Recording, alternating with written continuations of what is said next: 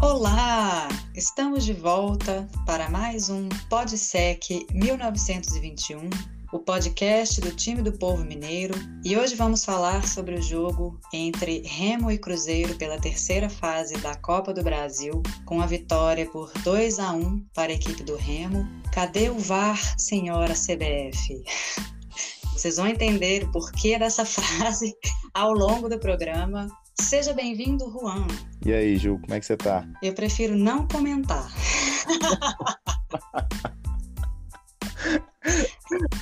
Eu tenho que perguntar por educação, né? Porque na verdade tá bufando aqui. É. Ai, gente. Então, sem mais delongas, bora lá. Olha, no último jogo, então realizado na terça-feira, nós tivemos duas estreias no time, a do Zé Ivaldo, zagueiro, e o Jajá, que é ponta, e também o retorno do João Paulo, ali no meio de campo. E aí é claro que o time vai sentir um pouco o entrosamento, né? Os jogadores que chegaram agora ainda tem que absorver a ideia do, do professor Paulo Pessolano. E eu não gostei muito do primeiro tempo do time do Cruzeiro.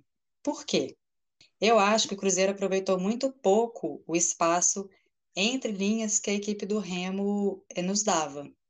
E às vezes forçava alguns passes, e eu acho que podia ter feito um jogo um pouco mais apoiado, aproveitando mais amplitude do que profundidade. Porque aí você aproveita os espaços, coloca os jogadores mais próximos para conseguir tabelar e talvez entrar na, na defesa ali do Remo com mais facilidade.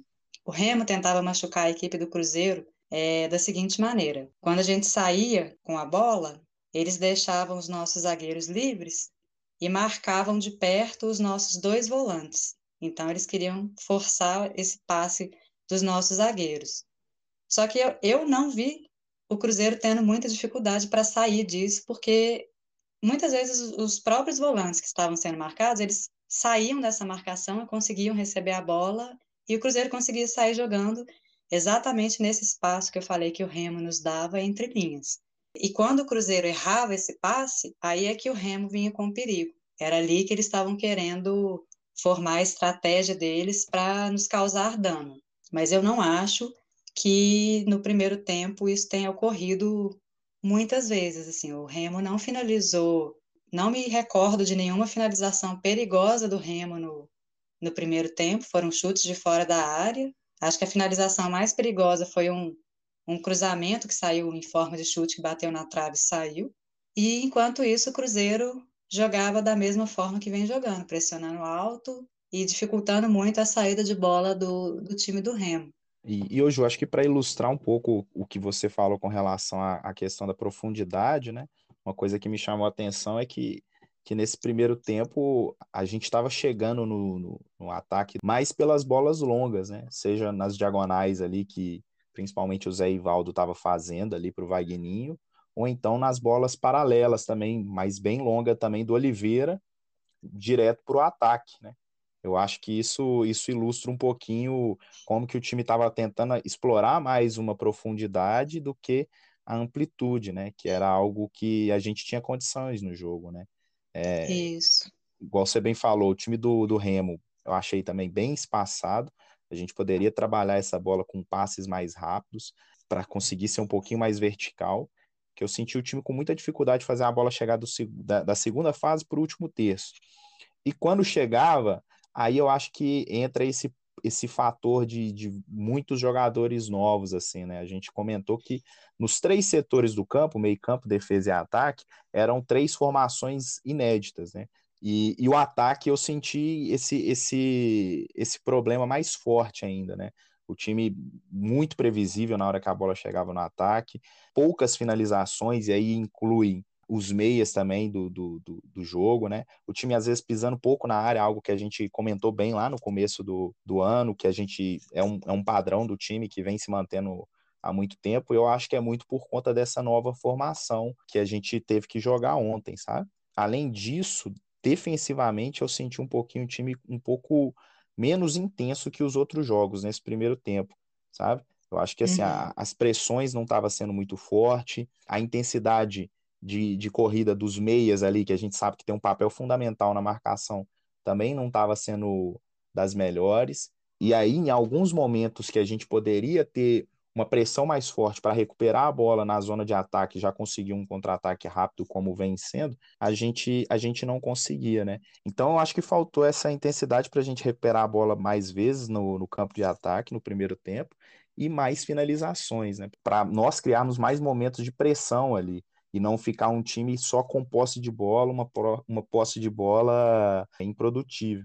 Isso, eu concordo, Juan. E acho que essa falta de intensidade, ela dava até para ver, assim, eu estava achando o time muito espaçado, intra-linhas e entre linhas também. Quando eu olhava o time do Cruzeiro em campo e via, por exemplo, lá nos do atacante aos zagueiros, ele não cabia na tela, de tão espaçado que estava. E intra-linhas também, tava, não estava gostando. Outra, outro ponto que eu acho. Só, só um. Para quem não é familiarizado com o termo, pessoal, a gente geralmente é mais acostumado com o termo entre linhas, intralinhas é a relação do jogador do mesmo setor. Pensa assim, na hora que você está jogando um futebol ali, você está marcando, você é um zagueiro, um lateral direito ou esquerdo, a relação desse lateral com o zagueiro, com outro zagueiro e com o outro lateral, e essa relação aí que é a intralinhas. O outro ponto que eu ia falar sobre quando a gente estava com a posse de bola, eu senti falta também de é, movimentos de desmarque para receber essa bola sem pressão. Para ilustrar o que eu estou dizendo, por exemplo, o Rodolfo. O Rodolfo, quando ele já já estava com a bola, o Rodolfo tinha algum zagueiro perto dele e ele ficava parado, é fácil para o zagueiro interceptar o passe, ou desarmar, ou colocar pressão em cima, sabe, não deixar nem o passe chegar. Então, é, não ficar parado esperando a bola no pé. É preciso movimentar e sair da pressão que a defesa faz para a gente conseguir receber essa bola e ter mais espaço para seguir a jogada. E eu sinto falta de gente que consegue reter a bola e fazer um pivô para vir alguém chegando por trás. Então, eu considero que o Cruzeiro pecou em três coisas: foi a tomada de decisão, por vezes muito ruim, ou a execução ruim, e essa falta de, de movimentos de desmarque. Eu acho que esses três pontos saltaram muito aos meus olhos. Perfeito. Eu, e aí eu acho que somado a isso, Ju, o Remo, que por mais que não tenha criado é, muitas chances claras no primeiro tempo, ele, ele acabou conseguindo ser um pouco melhor que o Cruzeiro no primeiro tempo, a meu ver, aproveitando a estratégia que eles vieram, que era de conseguir explorar os erros do Cruzeiro, né? principalmente pelo lado direito, ali com o Bruno Alves, né? o camisa número 7. Ele estava conseguindo tentar fazer algumas situações de arraste, conseguir é, gerar um certo desconforto para a defesa do Cruzeiro. A outra alternativa que eles tinham era a ligação direta. Eles, quando, mas o Cruzeiro, quando faz a marcação pressão, hoje tem sido uma marcação muito bem eficiente, assim, sabe? E aí eles restava a ligação direta para eles ali na saída de bola. Quase sempre o, o Cruzeiro conseguia ganhar a primeira bola ali.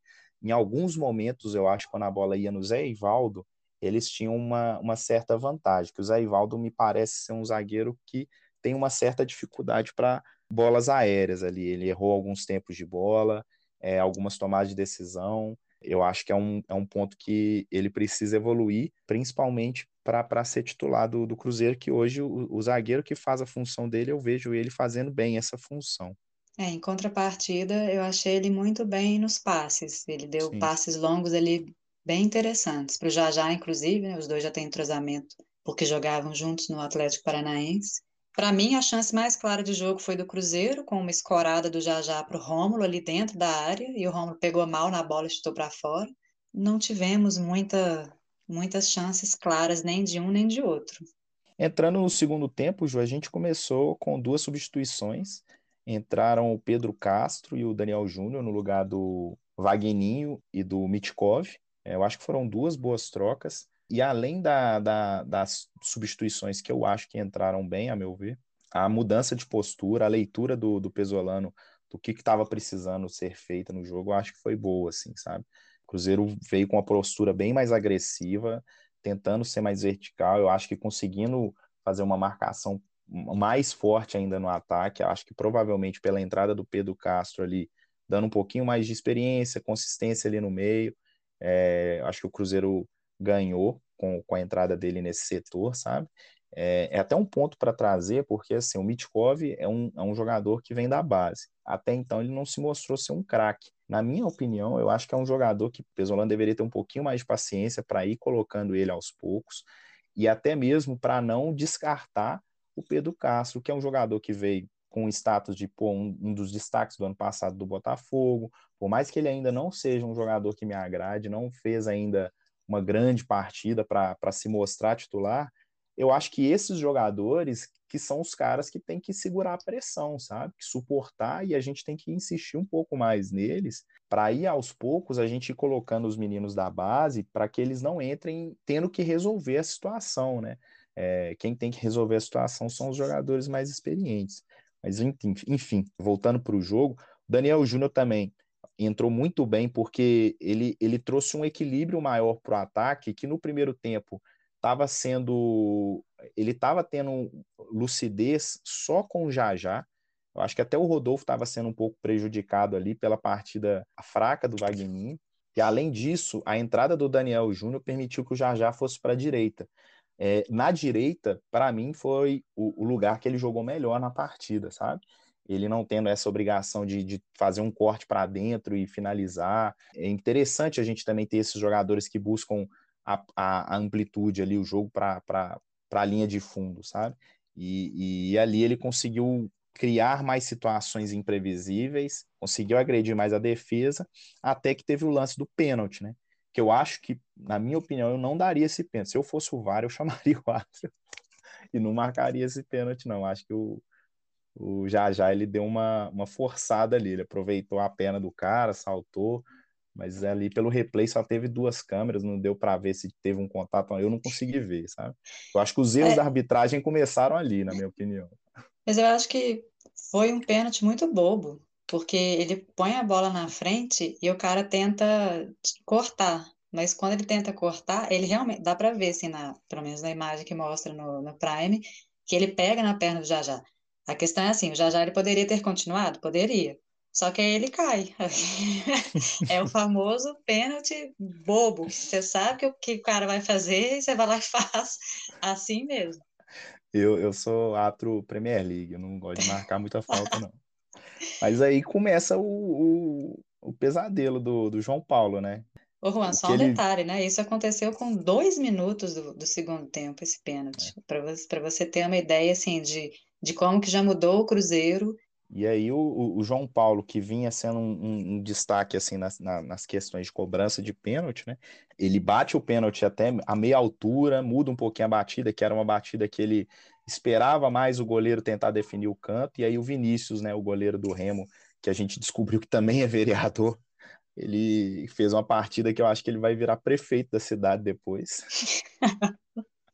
e eu tava na hora do pênalti, eu falei, pô, umas coisas que eu tinha que ter falado antes, agora vai parecer que eu estou sendo que eu estou sendo aproveitador, mas eu ia trazer para a gente que o João Paulo ele tem uma participação de gols de seis gols, mas assim, é um número que para mim é preocupante, porque desses seis gols, foram quatro gols que ele fez, duas assistências, porém foram três gols de pênalti, né? E assim, eu aprendi na análise que a gente tem que avaliar como que foram os gols também, principalmente quantos gols de pênalti. Acho que para um meia que quer ser o principal armador da equipe, é um volume baixo, assim, de participações em gols na temporada. Pois é, Juan, e depois que o Cruzeiro perde esse pênalti, olha, no segundo tempo a gente criou muita chance clara. Eu estava achando que o Cruzeiro estava com um domínio completo do jogo ali. O segundo tempo foi completamente diferente do primeiro. Inclusive, o que eu falei sobre reter a bola e tentar fazer um pivô, o Jajá estava fazendo isso muito bem. Ele estava tentando é, cortar por dentro e receber um passe é, de ruptura para dentro da área para ele tentar chegar batendo. E aí, de novo, a gente pecava no raio do passe. que não estava encaixando. Mas o Cruzeiro encontrou muito espaço, mesmo com o time do, do Remo inteiro atrás da linha da bola. E aí, agora, Ju, para ilustrar um pouquinho como que a leitura do, do Cruzeiro foi boa nessa partida, assim, no intervalo do, do Pesolano, o, o volume de finalizações aumentou, aumentou significativamente, sabe? E, e dava para ver que tinha um, um pedido para que se finalizasse também mais vezes de fora da área, algo que em alguns momentos o Cruzeiro peca durante alguns jogos, sabe? Fica num excesso de tentar chegar o, o, mais próximo possível, quando na verdade, às vezes, uma finalização de fora da área já pode ser uma situação interessante para a gente botar o adversário em momentos de pressão. Pegar um rebote, os... né? É, exato, sabe? Amassar os caras, porque só ficar com a posse de bola, eu sinto que a gente, na verdade, a gente dá força para os caras, né? A defesa fica, porra, tamo bem. Agora você finaliza, dá aquele susto, a torcida cala no, no, quando é o estádio fora, mas quando é no, no Mineirão a torcida inflama. Isso a gente gera uma pressão muito forte para nós. Né? Além disso, aproveitamos melhor os espaços também. Mas aí um dado para ilustrar, a gente vai trazer hoje do iScout o XG. Para quem não sabe, galera, o, o XG ele é uma métrica que ele atribui a cada remate uma probabilidade de marcar a partir da posição, tipo de assistência, de eventos anteriores do jogo. É, é uma métrica para tentar fugir um pouquinho da, da, da, questão da sorte, ver como que está a, a, previsibilidade para a gente tentar chegar no gol, né? Quanto maior o XG, maior a chance da equipe fazer um gol.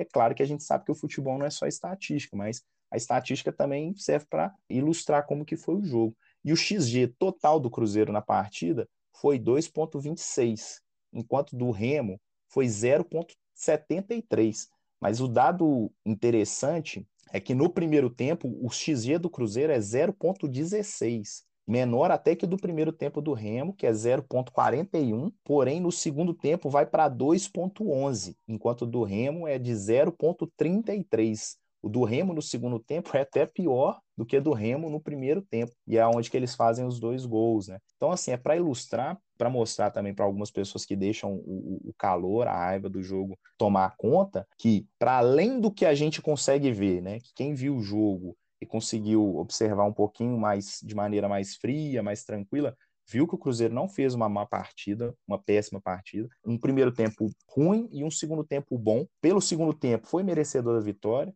As estatísticas também mostram que o Cruzeiro criou mais chances, teve mais oportunidades para fazer gol e poderia ter ganho. Para além disso, tiveram os erros de arbitragem, né? Mas mostra como que foi essa, essa mudança de postura do Cruzeiro no segundo tempo. Entrando nos gols, então, né, o Cruzeiro chega ao primeiro gol numa jogada que começa com a parte individual do Jajá. Ele vem da direita, vai cortando para dentro no meio, até chegar na, no lado esquerdo, rola uma triangulação, a bola volta no Jajá, o Jajá dá um passe é, mais à frente para o Daniel Júnior e o Daniel Júnior consegue fazer um cruzamento rasteiro para dentro da área para o Rodolfo marcar, né? Eu acho que ele fez uma partida boa, principalmente o segundo tempo, quando o, o, o Jajá e o Daniel Júnior começaram a criar mais alternativas para ele. E por ele ter jogado centralizado, acho que ali é a posição dele, ele vai ser um reserva do, do Edu. Mesmo depois de perder o pênalti, a gente poderia ter caído na partida, não caímos, continuamos pressionando e fizemos o nosso primeiro gol. Inclusive, o próprio Rodolfo teve outra chance de, de marcar um cruzamento excepcional do Rafael Santos na cabeça dele, só que ele erra, ele estava sozinho. Aí ele erra o gol, assim, erra por pouco, mas erra. E aí, Ju, pouco tempo depois, acontece uma situação de falta no lado esquerdo da defesa do Cruzeiro, né?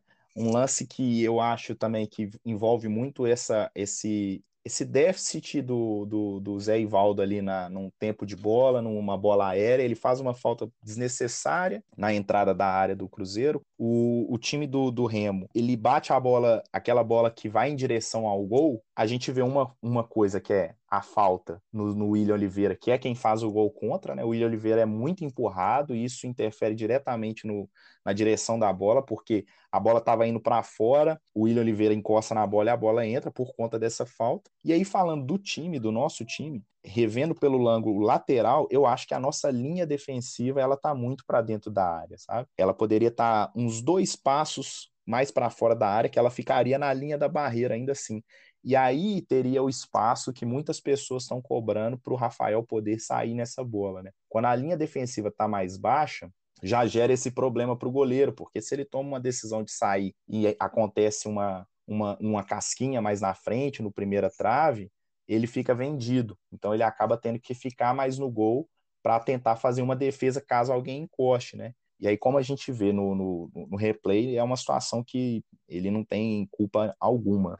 E aí, o, o mais alguns minutos para frente, numa falta mais frontal, né? O Remo chega ao seu segundo gol, com um gol que também foi irregular, né? A gente consegue ver pela imagem lateral que teve um impedimento no início da jogada, o, a bola é lançada para a área, o primeiro jogador encosta na bola, e aí o segundo jogador que finaliza, ele também está impedido. Né? É um duplo impedimento. Exatamente. Já daria para os caras marcarem sem o VAR, mas é uma coisa que, assim, com o VAR, é, o gol seria anulado tranquilamente, sabe? Os dois gols seriam anulados. Aquela pressão toda que a gente estava fazendo até fazer o primeiro gol, ela teria continuado, sabe? Porque o gol também do Remo foi muito próximo do gol do, do Rodolfo.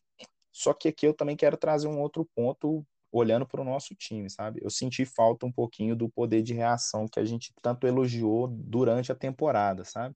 Eu sei que, pô, é difícil, um time com várias mudanças, isso vai implicar em, mais tempo de, de trabalho para a construção do nossa, da nossa forma de jogar, uma virada com os caras jogando no estádio deles, com a torcida ajudando muito, sabe? Mas eu, eu senti que o Cruzeiro fez o primeiro gol e, e meio que colocou um pouquinho assim, ah, o dever tá cumprido, né? Aí tomou o primeiro gol, eu não, não senti aquela reação forte ali, de, de, de atentar ser mais agressivo, de tentar ser mais dominante, sabe? Até porque o time do, do Remo não estava chegando no, no, segundo tempo, estava né? sendo só as bolas paradas. Mesmo assim, mesmo sem eu sentir essa, essa reação, nos últimos minutos ali a gente ainda criou duas chances claras de fazer gol com o João Paulo e o João Paulo ele, ele perdeu as duas chances. Né? A gente ainda poderia ter empatado o jogo ou até mesmo virado e a gente não conseguiu. É, eu não senti não, essa questão da, da reação de não ter acontecido. Eu acho que a gente fez, a gente criou para fazer, mas não aproveitou as chances, igual você falou, né?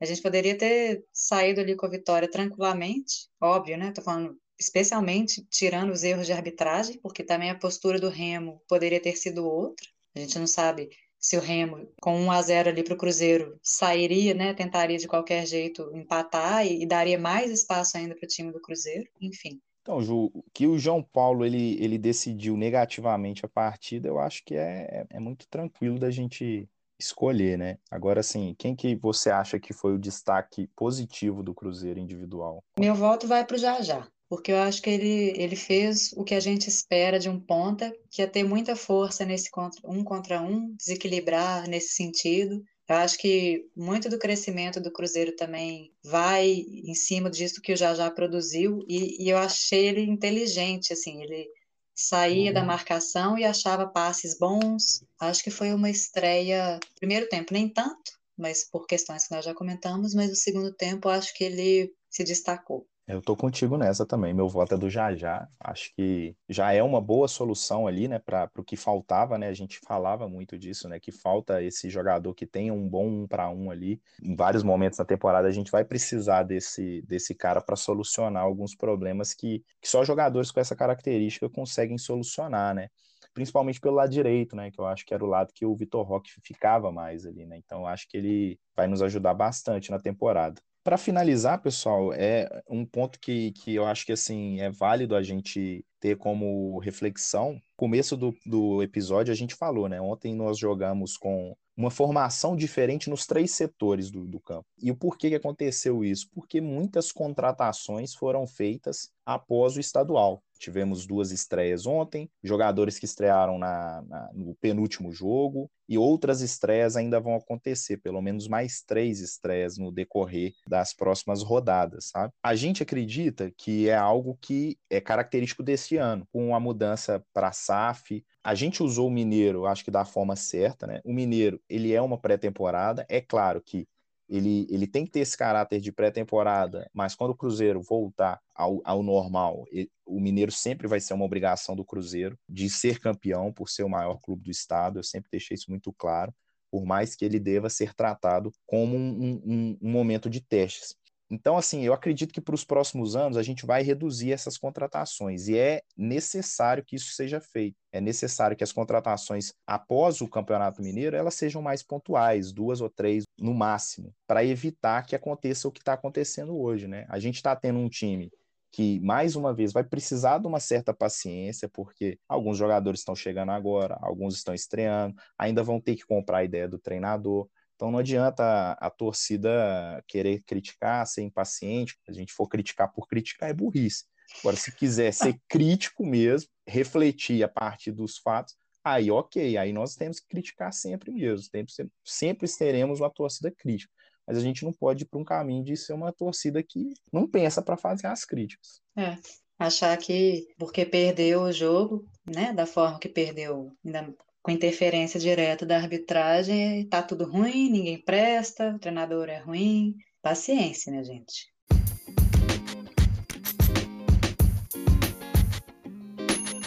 Chegamos ao fim de mais um episódio do nosso podcast. O próximo jogo do Cruzeiro é pelo Campeonato Brasileiro, neste sábado, dia 23, às 19 horas, contra a equipe do Tombense, no estádio Soares de Azevedo, cidade de Muriaé. Gostaria de lembrá-los que agora também estamos no YouTube, então vá lá, se inscreva, curta, deixe um comentário. Sigam a gente também lá no Instagram, no Twitter, é podsec1921, tudo junto. Deem retorno do que vocês estão achando do, do podcast, que é importante também para a gente saber o que, que vocês estão pensando. E é isso. Espero que tenham gostado. Até o próximo.